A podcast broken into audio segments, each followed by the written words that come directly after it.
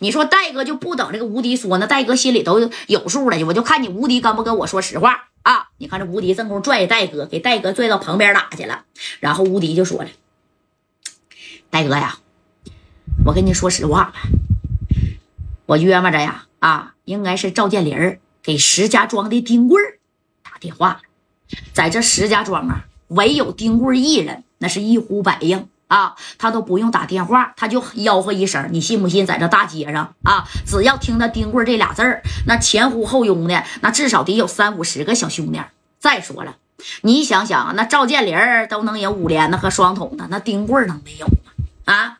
而且呀，这赵建林的，就是赵建林的这个古董小商铺子，他是有丁贵的小股份的，明白吗？哎，你说你把赵建林的那个小古董商铺你给砸了？你说势必呀，怎么说呢？啊，就是，哎呀，这这这这这，我你应该懂吧？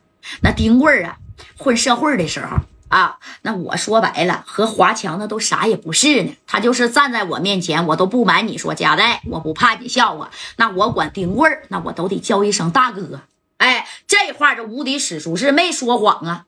这戴哥一听，那就明白啥意思了啊。我一正出我所料，那就是丁贵整的。你看旁边这谁呢？这李正光就说了：“大哥，丁贵之前呢，我也听说过啊。那时候我跟我大哥乔四混社会的时候啊，在石家庄这丁贵那都是赫赫有名的。呃，见我倒是没见过他。不过这个丁贵啊，行为办事儿呢，有点让人琢磨不透。但咱也不能怕他呀，对不对？”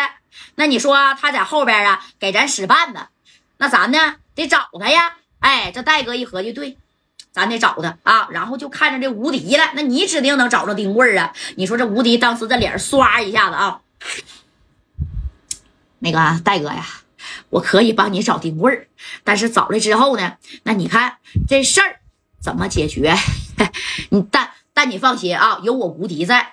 不管是丁贵还是赵建林还是赵建波啊，那也没有人啊，那咋的啊，这个 也没人敢动你啊。谁要是敢在石家庄动你家代，那我无敌都不干。哎，那你看这话呢，这么一说，你反正我说了，那家代一听，这心里也痛快了。这戴哥就摆摆手，就跟无敌说了：“你现在呀，就把电话呢，你给丁贵打过去啊，你拨通他的电话，我跟他唠。哎，知道吧？我跟他聊，不就是丁贵吗？”那你看丁贵呢，指使了一行人呢，哎，在半路上给夹带这帮人给劫回来。那丁贵是贼拉的开心呐，啊，就合计我就等着你夹带主动来找我。哎，你这就在这合计，过了一个多点，你看这电话还真就打过来了。谁呀？是无敌打的啊！这无敌咔咔咔把电话就打给这丁贵了。那丁贵在这一接，谁呀？贵哥，我无敌，无敌。怎么的了？找我有事儿啊？啊，不是，辉哥，我想说一下啊，那个，嗯，行了，老弟也不跟你要弯弯了啊。家代现在在我这呢，现在呢，我们都知道了啊。这家代呢要回这个四九城，是你派人呢给整回来的。那既然如此，那贵哥呀，那你就出面吧啊。你看定个地儿去哪儿？哎。你说这这这这开不开？打开天窗说亮话就得了呗，对不对？还要啥弯弯呢？这丁贵的一听，无敌呀，你这现在是攀大头了，对不对？不把我石家庄的一把大哥放在眼里了啊？帮一个外地的啊？贵哥不是那回事儿啊！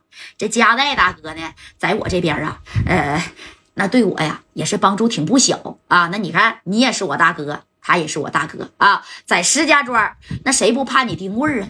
对吧？那你依然呢是一把刀上的大哥，但是在这四九城啊，人家家代也不是善茬子。既然这事儿发生了，那你看那个就过来吧啊！现在家代呀，在我这边哪呢？哎，你看这丁贵就等着你找他呢啊！当时丁贵这一合计，行，哎，你找我了是吧？